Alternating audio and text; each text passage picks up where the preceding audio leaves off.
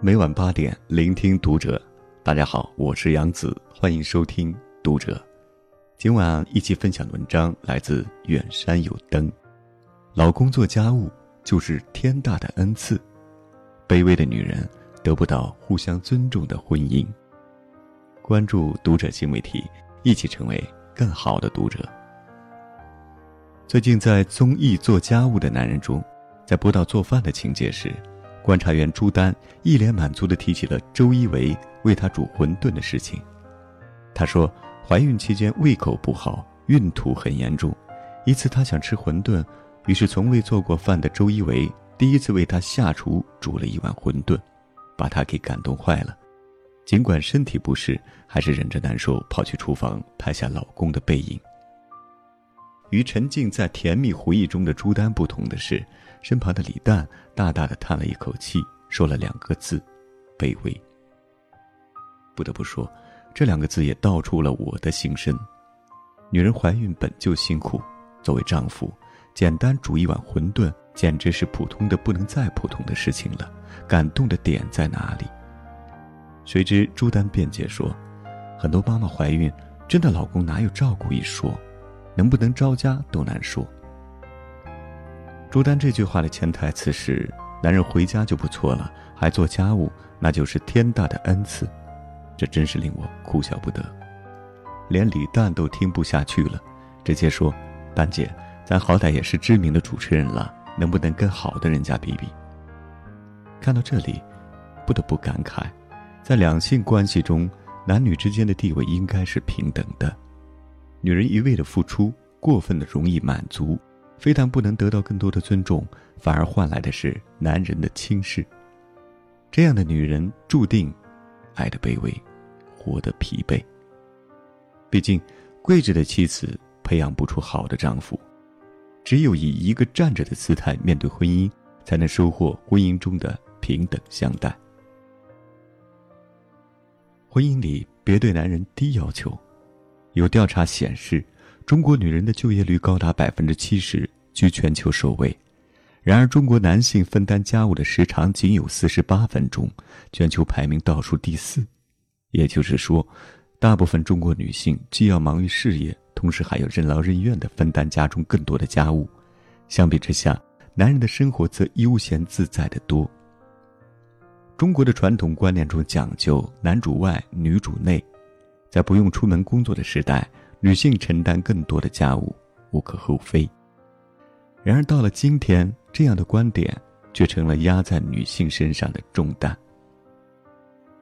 在我们的社会中，似乎有一个无形的双重标准：能赚钱的男人是成功人士，如果还能顾家，那就是绝世好男人。可一个事业心重、会赚钱的女强人，如果能够兼顾家庭，往往却只被定义为女人的本分。正是这种对男性的低要求，才造就了保姆是妻子、丧偶是育儿、守寡是婚姻。所以，在婚姻中，对男性降低要求，只会助长这种不靠谱的双重标准，累垮一个个过度操劳的女人。分担家务的老公不是奢侈品，而应是家中的标配。张歆艺说：“一个男人懒不懒，很多时候在于那个女人有多惯他。”深谙此理的张歆艺的确调教出了一个好老公。在做家务的男人当中，袁弘早上六点就起床给家人准备早饭，在张歆艺吃早餐的时候，熟练的带孩子。妻子张歆艺肩颈不适时帮他按摩，袁弘时刻顾及着产后虚弱的妻子，任劳任怨。而张歆艺也并不只是单纯的享受，他精心为摩托车爱好者袁弘准备帅气的头盔做礼物，在袁弘感叹饿得睡不着的时候，起身给他做汤面。大导演李安曾在家里做了六年家务，直到现在也依旧没变。他的妻子曾说：“不管你捧了多少小金人，你还是李安，家不是片场，你该做的家务。”还是要做。而李安自己也说过，做了人家的丈夫、父亲，并不是理所当然会得到尊敬，还是要靠自己每天赢来的。没有谁天生就该伺候谁，男人也不该拥有不必承担家务的特权。家庭的温暖是靠付出换来的，而不是应得的。女人不满足于低配置的老公，才能有高配置的婚姻。再爱也别轻视自己。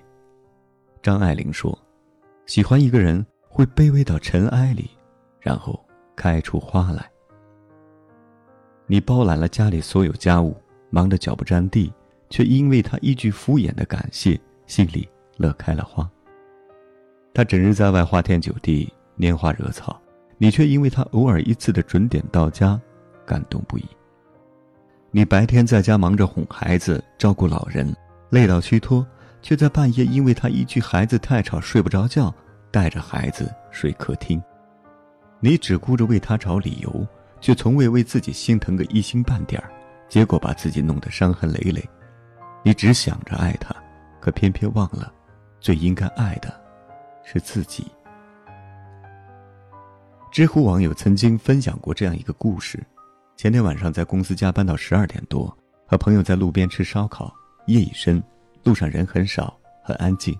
突然听到一个女生歇斯底里的对着手机大喊：“我给你打了三十多个电话。”你为什么不接电话？我们本以为是小情侣闹别扭，女方在发脾气，却只看到女孩停了一瞬，电话那边不知说了什么，女生慢慢哽咽了，眼泪止不住的掉下来，小声说：“分手就分手，你别不接电话，这么晚了，我好担心你啊。”孤身一人在夜晚的街道上，把自己的安全置之度外。却在担心一个已经分了手、对他的安全毫不在意的男人。他有多爱，就有多卑微。如果一段关系，女人总在不断妥协、委曲求全，没有了自己，那么必然会陷入被动，爱情也将陷入死局。女人的幸福是由自己决定，而不是由男人决定。一味的宽容忍让，委屈自己讨好对方，指望对方回心转意，这样的付出，就像一场笑话。在综艺节目《小姐姐的花店》中，小 S 吐槽大 S 总是转一些批评自己老公的文章给他。宋佳直言，那是因为你一点都不爱惜自己。一句话让小 S 崩溃，哭出了声。没有人能够唤醒一个装睡的人。婚姻里，如果处处都是低姿态、小心翼翼的讨好，那一定是变质的婚姻。男人一而再、再而三的不忠行为，正是女人给予了他们太多底线以下的宽容。一个人如果把自己都轻视了，别人的不尊重也就来得理所当然。太皮匠说过：“独立女性人生的重要排序。”是以自己为第一，因为自己陪伴自己的时间最长。如果我们连自己的需求都不能够正面回应，那我们也没有那么好的能力去爱别人。你有多珍视自己，伴侣才有多爱你。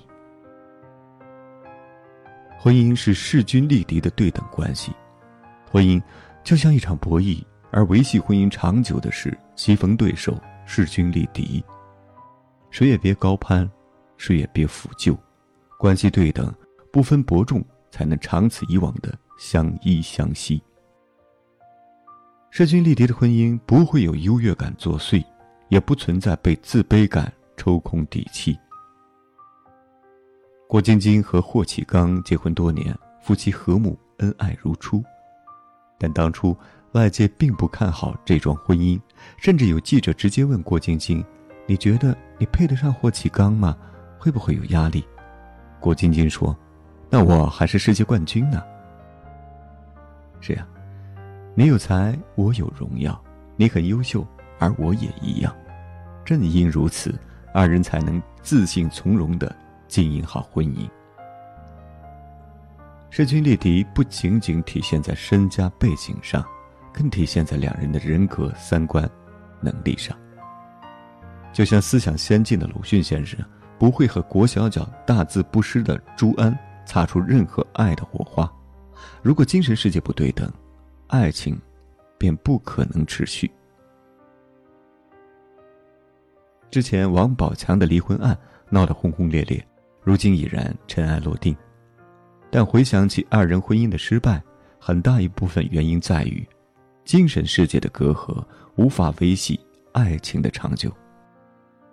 马蓉曾说，与王宝强同逛公园时，他只是蹲马步练拳脚，而我只能呆呆地坐在长椅上。也许是学历的悬殊，或者是生活经历的差异，导致了二人精神世界交流的匮乏，夫妻之间的隔阂也就此产生了。纵使王宝强能够满足马蓉物质上的享受，又怎能保证他不再贪恋内心的精神需求呢？与其要求一个人用道德责任约束自己，不如一开始就找到旗鼓相当、情投意合的伴侣。有许多年轻姑娘总期待着过上男人负责赚钱养家，女人负责貌美如花的美梦，殊不知，最是人间留不住朱颜辞镜，花辞树。再美好的容颜，终有逝去的那一天。更何况两个人在一起，容颜固然重要，可多看了同一张脸，迟早会厌倦。真正能够使两个人长久下去的，是相似的三观、互补的性格、平等的爱情。一旦两个人之间有了差距，婚姻的天平自然会倾斜，关系也迟早会破裂。我的前半生中的罗子君，年轻貌美时，男人尚且愿意供养着你。可当你不再拥有美貌的优势，又一无其他吸引力时，男人只会感到厌倦。很多时候，你以为是你的爱人辜负了自己，其实，往往是你的成长跟不上他的脚步罢了。最完美的结合，莫过于门当户对、兴趣相投、互相扶持、互相成就。努力让自己优秀，才有资格配得上更好的人。人生没有捷径可走，婚姻亦是如此。两个人在一起就像一道数学题，我们都想找寻到走到白头的最优解。爱情是感性的，甚至是无逻辑的，但婚姻是理性的，总有正确经营的门路和方法。一段好的婚姻总离不开互提要求、共同付出的默契，不卑不亢。淡定安然的姿态，势均力敌、互相欣赏的底气。婚姻不易，别抱怨，不慌乱，手握一份智慧，用心去经营。愿我们都能在婚姻中被人妥帖安放，细心收藏。好了，今晚的分享就到这里，感谢您收听本期的读者。如果你也喜欢这篇文章，可以随手转发到您的朋友圈，或者在文末点亮再看。关注读者新媒体，一起成为更好的读者。我是杨子，晚安。